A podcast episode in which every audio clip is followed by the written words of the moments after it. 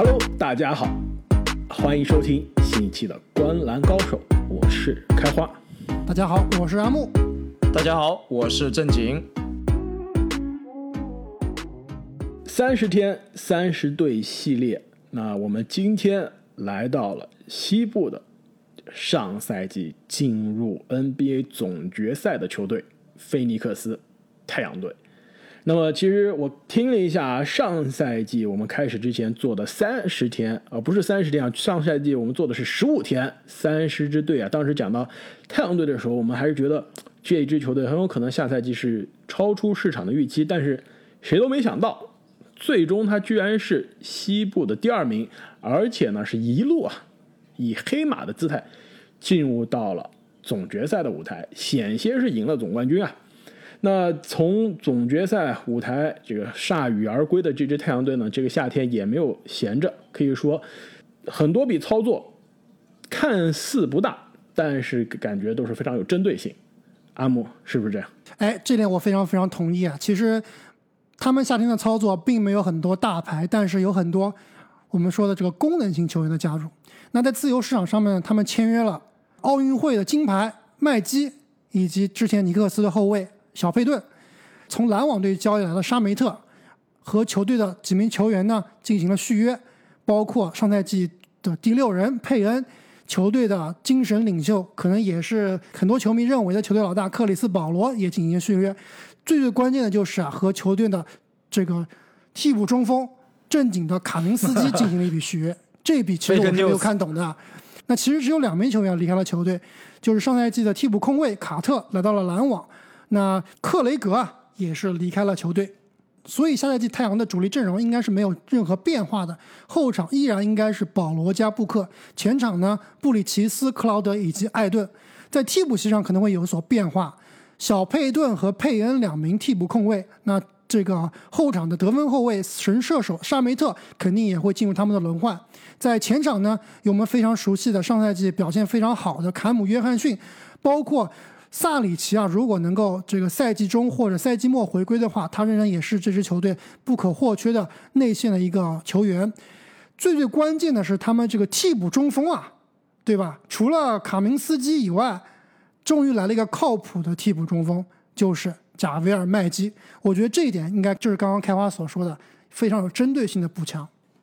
那上赛季呢，太阳队是在七十二场的常规赛中赢了五十一场，那换算成八十二场的常规赛呢，是相当于五十八胜的这个节奏。那最终也是赢下了西部的常规赛的第二名。那么下赛季啊，市场对于太阳的预期，其实可以说从胜率的角度上来说是下降了不少。预计呢是赢五十点五场的常规赛。两位对于这个市场预期怎么看？在上个赛季打得这么好的情况下，拉斯维加斯还是比较保守啊。我认为他们应该是有一点低估这支太阳队了，因为西部我们之前也提到过，他的第一集团应该就是湖人、爵士、太阳这三支队伍了。而且这个第一梯队啊，我认为会和后面拉开一定的差距。那预我预计下个赛季太阳应该会拿到五十三胜左右的成绩，排名西部的前三。我这里的预期其实最后排名也是西部第三了，但是我认为他们最后的胜场数应该是四十九场，稍稍低于拉斯维加斯的预期。我觉得这支球队确实如正经所说啊，上赛季发挥非常出色，那本赛季仍然在没有变动的情况下，照理来说应该是能延续上赛季的这个发挥的。但是我对于克里斯保罗的健康或者说他的状态啊，始终是打一个问号的，所以少的两场胜场啊。基本上就是因为考虑到保罗啊，很有可能会稍微轮休一下。其实对于太阳的这个战绩啊，我我还是心里有一些没底。一方面呢，我其实是同意阿木的看法的，就是克里斯保罗过去这几年真的是有点太健康了，是吧？跟再往前的几年相比，除了季后赛，除了季后赛，但季后赛受伤都是一些这个呃小伤的这些，而且都是一些意外嘛，对吧？肩被这个对手扭伤了，就拉伤了。这是运动这个接触当中的，那这谁都能受这个伤。然后新冠这更不用说了，这完全是意外的情况。所以，呃，我觉得这个克里斯保罗呢，的确到这个年纪了，这伤病隐患，还是不能排除。所以这方面我是同意阿木的。那是不是应该就是向下下调一下这个太阳的评级啊。但另外一方面，我觉得就是正如我上期在公牛所说啊，这个主力阵容轮换的稳定性其实是在常规赛更有用的。这支太阳队，这个刚刚打了季后赛，打了总决赛，原班人马几乎是原封不动，下赛季回来同样的轮换就开始打这个常规赛了，他是不需要调整、不需要适应的。其实这一点来说，其实常规赛战绩是有保证的。上个赛季相当于是五十八胜的这个这个呃战绩啊，那下赛季我打个折，扣掉五场，五十三胜那也是超出市场预期了。还有一点是什么呢？就是你看历史上这种在总决赛失之交臂、非常遗憾折戟沉沙的球队，第二年常规赛都打得非常狠，这样的球队非常多，而且不仅是总决赛，比如说上赛季的迈阿密热火，打得狠不狠？上赛季迈阿密热火这首先他之前一年总决赛就没有接近，对吧？就是本来就是就是实力有差距的，而且这也没有让人感觉是有机会夺冠。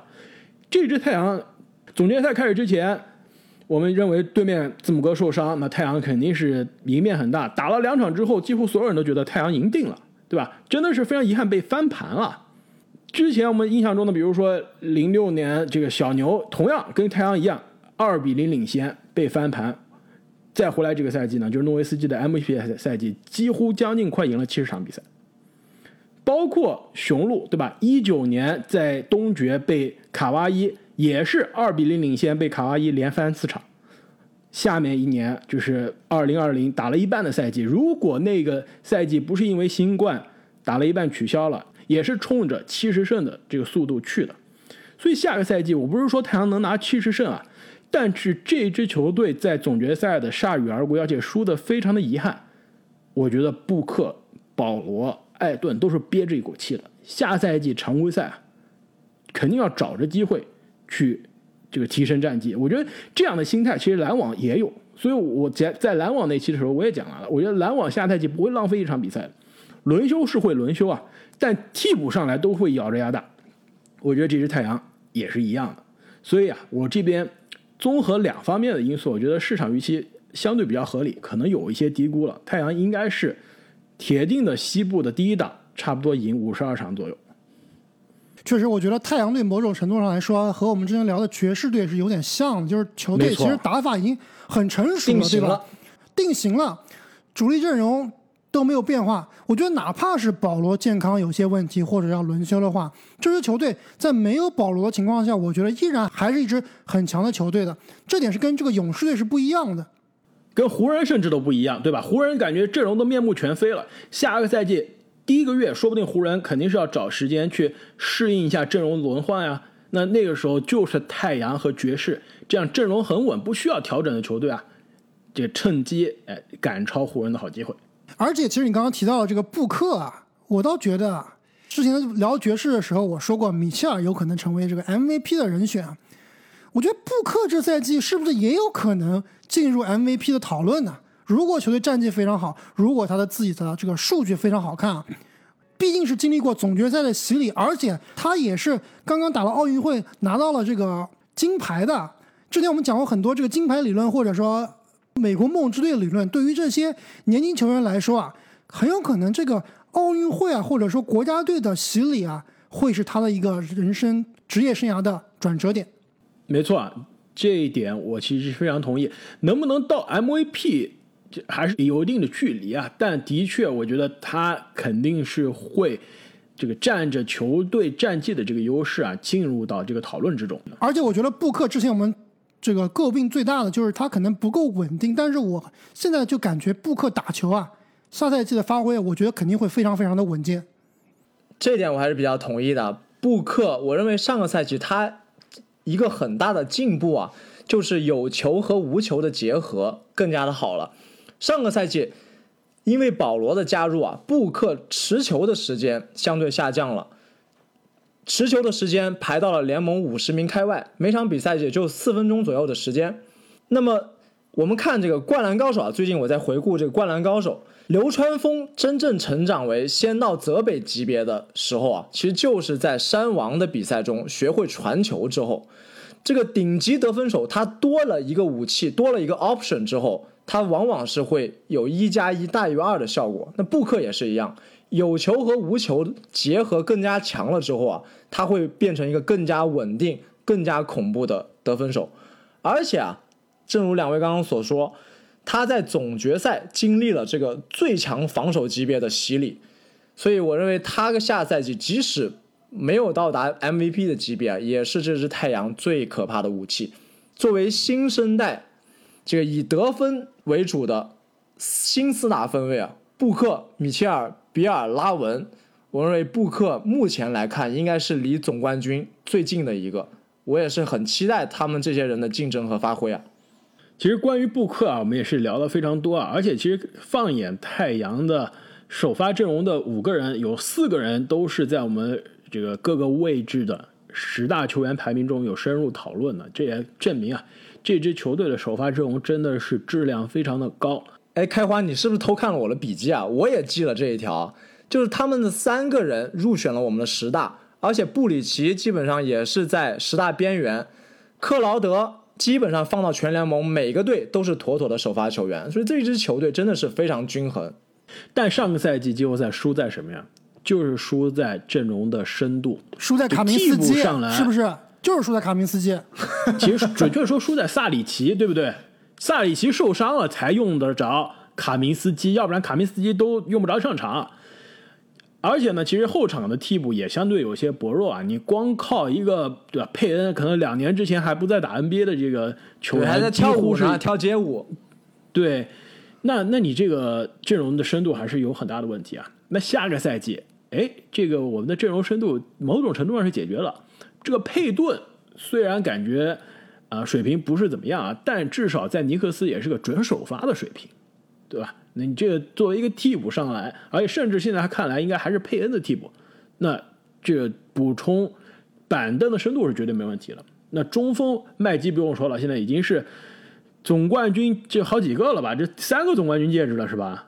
在在勇士是一个还是两个？在湖人又有一个，然后现在还有这个奥运冠军，这是不是冲着这麦基是不是名人堂啊？哇，再加上他的文化影响力，对不对？总冠军收集者，而且他的这个五大囧，这基本上就是画了一个时代的，对吧？NBA 高光集锦。哎，其实关于这个麦基五大囧，我最近还特别看了一个麦基的接受这个美国这边的非常有名的一个记者或者主持人这个 Sharp 的一个采访啊。就其实大家看武大囧看多了，对麦基可能有刻板印象。其实在这个节目里面，麦基也是说了一下。这个当年鲨鱼奥尼尔搞他武大囧，把他这个名声相对而言搞得比较臭或者比较差的一个原因，导致很多球队经理不愿意用他。其实麦基这名球员啊，他是个非常聪明的球员，而且这个非常刻苦的一个球员。这就是为什么你们看着他能拿到总冠军，或者说打奥运会都把他选进去。其实他是一个严重被低估的，而且这个开花，你之前也看了比较多麦基做这个 vlog，做这个 YouTube 上面的。视频，视频，其实他是很细腻的一个小孩的，所以这个现在想想，当年这个鲨鱼搞他这个五大囧啊，我觉得有点霸凌是吧？对，真的是霸凌这个词用的非常非常好，我其实就是觉得有点霸凌的感觉。而且麦基奇在之前也接受采访说过，当时被鲨鱼搞的，真的自己自己的自信心都没了，就一度是需要去寻求这个心理咨询的帮助啊。对啊，这不就是霸凌吗？对不对？娱乐效果是在那儿，是吧？我们看热闹看的挺爽，但的确对于球员本身来说，真的是麦基有一些可怜。而且麦基也是我在纽约街头，就不是看比赛啊，不是在参加活动啊，就是街头遇到的第一个这个 NBA 球星。就有一天我中午这个上班，中午这个出来买买饭，我说我看这人这哥们怎么那么高啊？而且穿着特别潮的鞋子，是当时 NMD 刚出来，我说这个 NMD 哇好潮，而且长那么高，是吧？背后一看，我这这这这人这太高了，然后转过去，哎，这不是麦基吗？然后特意拉着他跟他拍了一张合影。哎，开花，你这个合影是不是要发给大家发一下？对，爆个照。那就要看我们的这个订阅能不能超过一万了。超过的话，我就立刻发我跟麦基的合影。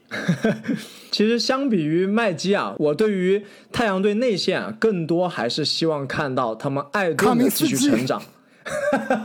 fake news，fake news，最啊近你跟卡明斯基的合影什么时候发？游艇上的合影吗，那个太私密了，太流鼻血了，不能发的，对吧？我我们想看，我们不想看你和这个卡明斯基，我们想看你们身边其他人。这言归正传啊，还是更希望看到艾顿的成长。他上个赛季虽然说基础的数据统计有所下降啊，毕竟来了更多的人，有这个球权也减少了，但是他的效率提高了，有效命中率和投篮命中率啊都是职业生涯的新高，而且相比之前一年啊，有高达百分之八的巨额涨幅。而且这个太阳常规赛的起手式进攻起手式，基本上就是艾顿和保罗的挡拆，这两个人的挡拆比联盟其他任何二人组的挡拆还要多，就很像步行者这个布罗格登跟萨博尼斯的这个进攻起手式，所以他下个赛季的继续成长啊，我是非常期待的。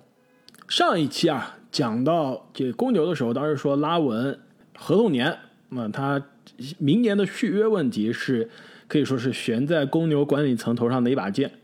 那其实对于这个太阳可能没那么严重啊，但的确现在太阳也是面临着两个球员的提前续约的问题，同样是来自两个都是来自2018年选秀大会的，一个是状元艾顿，还有一个呢就是球队的首发布里奇斯。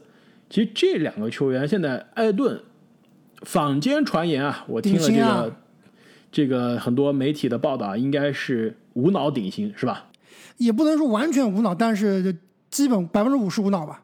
就是如果球队不给顶薪，艾顿会觉得很很受伤。对，如果这样说吧，应该联盟里面会有百分之五十的球队会给他顶薪。但是我觉得太阳不应该会让艾顿进入到这个限制性自由球员嘛，他应该会在赛季初就提前续约了，这这不会冒这个险的。但是布里奇斯的这个身价我就有点拿不准了。阿姆，你觉得怎么样？没错啊，其实对于布里奇斯这种类型的球员啊，他这个合同的水分是非常大的。就他这种类型的球员，这种水平的球员，你说拿一年拿一千五百万的有没有？有好几个球员都这样。他一年拿将近三千万的球员有没有？也有，也有，对吧？所以他格兰特这种类型的球员，我觉得真的对啊，格兰特。所以他这样类型的球员，我觉得真的非常需要这个经纪人啊、球队管理层啊，包括球员自己啊，最后商量得出来，他们最后谈的这个价格是多少。而且我觉得，如果把它放到自由市场上去抢的话，太阳很有可能会抢不过一些这个土豪。没错，这点我非常同意啊。所以如果我们就折个中，对吧？你从一千五到三千，如果都可能，我们折个中，跟欧记差不多，安努诺比差不多是吧？差不多两千到两千五这个水平。那太阳接下来几年的这个薪金，这个工资单可得吓人啊，对吧？布克每年差不多三千一百万、三千三百万、三千六百万，到二零二四年。保罗每年三千万到二零二五年，艾顿如果如果续了个顶薪又是三千万，那基本上到二零二六、二零二七了。呃，布里奇斯如果续个两千多万、两千五百万，也是差不多到二零二六、二零二七。那这个球队没有任何薪金空间了。首发五个人里面有四个人是在两千五百万以上的水平，那这个未来几年这阵容深度到哪去啊？那真的就是东拼西凑了。没错，只能效仿，比如说湖人或者篮网这样了，依靠球队非常恐怖的战绩和实力，吸引一些想要抱大腿、抱团夺冠的老将。但是还没到那个级别呀、你必须要有非常强的总冠军竞争力才能吸引到。那其实说到总冠军的竞争力啊，那也不得不提到这支球队最想得总冠军的人了，那就是克里斯保罗了。那保罗可以说上个赛季啊，第一次不是说摸这个西决地板了，对吧？之前已经摸过了，那是终于摸到了职业生涯梦寐以求的总决赛地板，离总冠军呢也几乎是两场比赛胜利的这个距离啊，但是最终还是失之交臂了。其实我我仔细看了一下保罗的职业生涯的这个履历啊，真的是太持久了，而且是巅峰也是太长了，是吧？零七零八赛季 MVP 联盟第二，差一点啊！其实他跟科比最终这个得分是非常接近的，而且很多人是投了保罗拿那年的 MVP 啊，所以是差点抢了科比职业生涯的第一个 MVP，也是唯一的 MVP。一七一八赛季。火箭著名的这个西决二十七投不中三分球。如果对吧那一场比赛保罗打了，那几乎又是抢了杜兰特的第二个总冠军戒指。去年也是离总冠军啊非常的近，也是差点抢了字母的第一个总冠军啊。你看一下这个保罗职业生涯都是跟什么样的人竞争？科比到杜兰特到字母，几乎是三个时代的球员了。但是他对吧职业生涯跟这三个人都直接的竞争过。其实这真的是可以证明他的职业生涯这个长度很长，而且呢巅峰也是非常的长。其实今年夏天对吧，保罗续了约啊。但是未来他能不能达到他的这个每年三千万的这个水平啊？我还是有一些疑问的。虽然过去这几年非常的健康啊，但我其实跟阿木的想法一样，我觉得这个年纪到了，这个下个赛季保罗还能不能保持这样的健康水平啊？我其实是保持疑问的。但是每年我们其实都对保罗的年纪跟健康有疑问啊，但是他已经连续好几年打我们脸了，至少明年的常规赛我还是比较看好的。好像自从跟哈登分手之后啊，一年过得比一年好，是吧？那么聊完了下赛季的太阳，又到了我们最让人期待的城市印象、球队印象的系列了。那对于菲尼克斯太阳所在的亚利桑那州啊，其实我们之前说犹他、这个丹佛所在的科罗拉多州啊，都是户外的天堂。其实亚利桑那，对吧，也是。户外天堂，对吧？非常漂亮的州，两位同意吗？没错啊。其实我今天想分享的小故事啊，就是亚利桑那州这个户外跟开花一起去亚利桑那州露营的小故事。你说的是哪一次？我 我们俩我们俩去亚利桑那露营至少就两次了，对吧？是和嘉哥的那一次去大峡谷。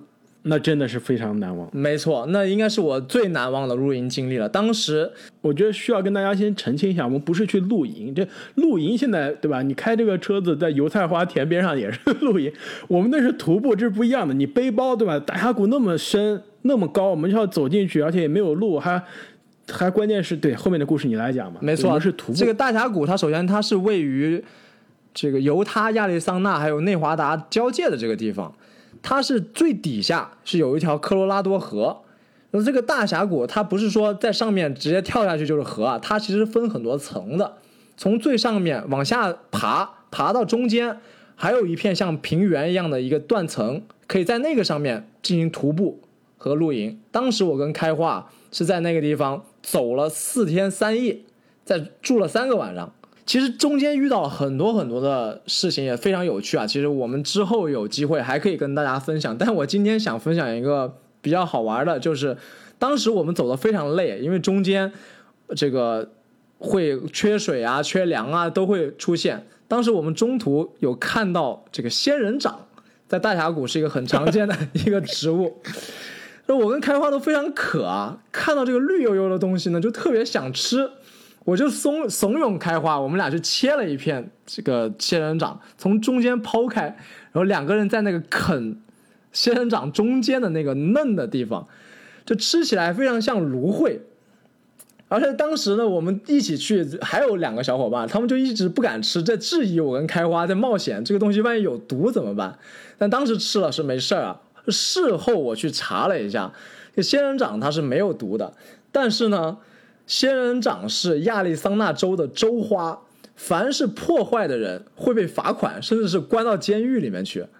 所以现在想想是有点后怕，而且这个听到我们节目的，但是你们都徒步了四天四夜了，那个地方估计都没有荒无人烟，完全没有人了，拿了更别说警察了。没错啊，而且我们都进入到生存模式了。这正经你都没有讲，我们怎么从那种臭水沟石头缝底下跟。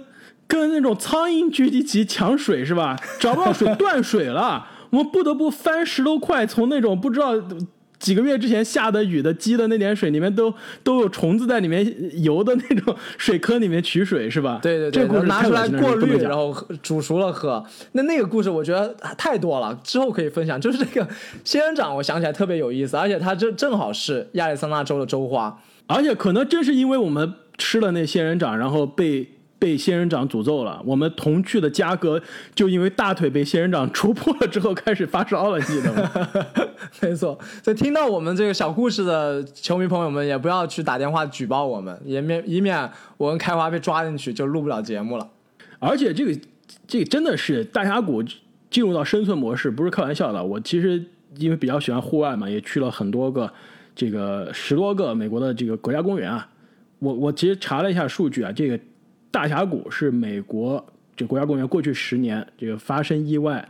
这个死亡率最高的国家公园，遥遥遥第一，比哎，这个国家公园都我去之前你怎么没跟我说这个事儿？我怕去了跟你说你不不来了。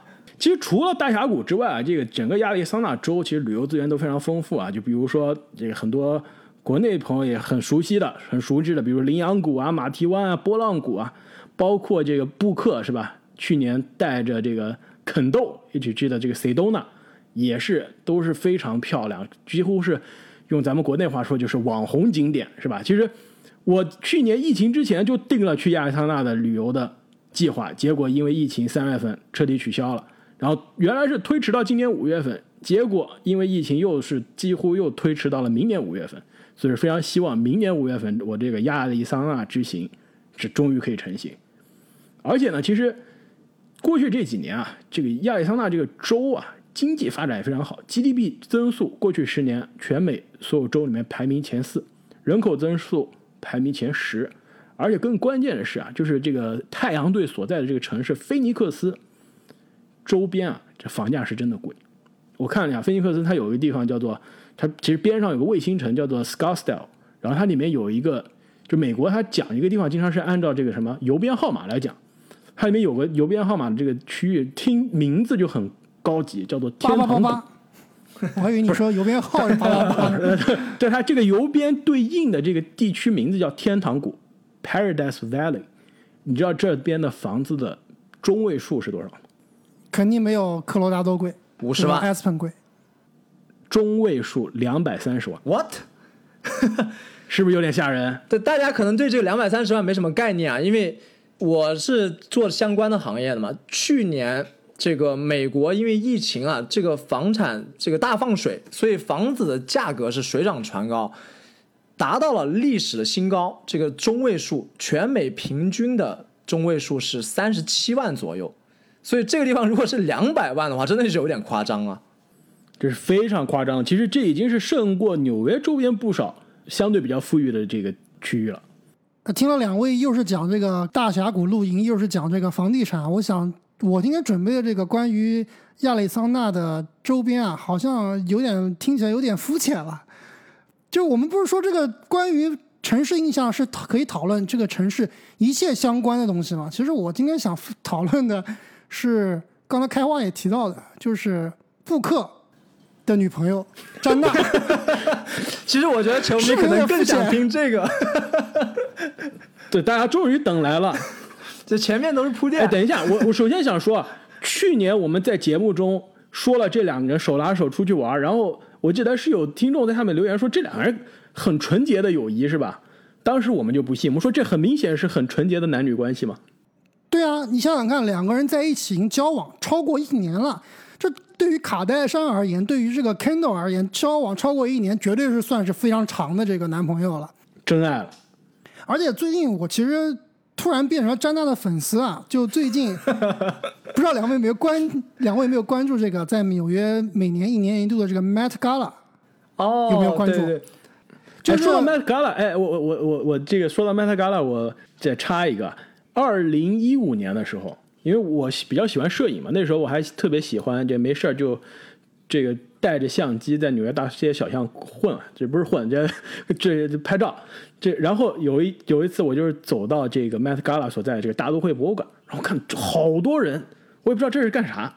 然后我就看到很多摄影师在那儿等，我说这是干啥？然后他们说的什么 Met Gala，我也不知道什么意，我也不知道什么意思。那时候我都没听但那时候你是个。土鳖是吧？刚来美国，对，那时候学生嘛，这种高端的上流社会的活动，怎么可能知道呢？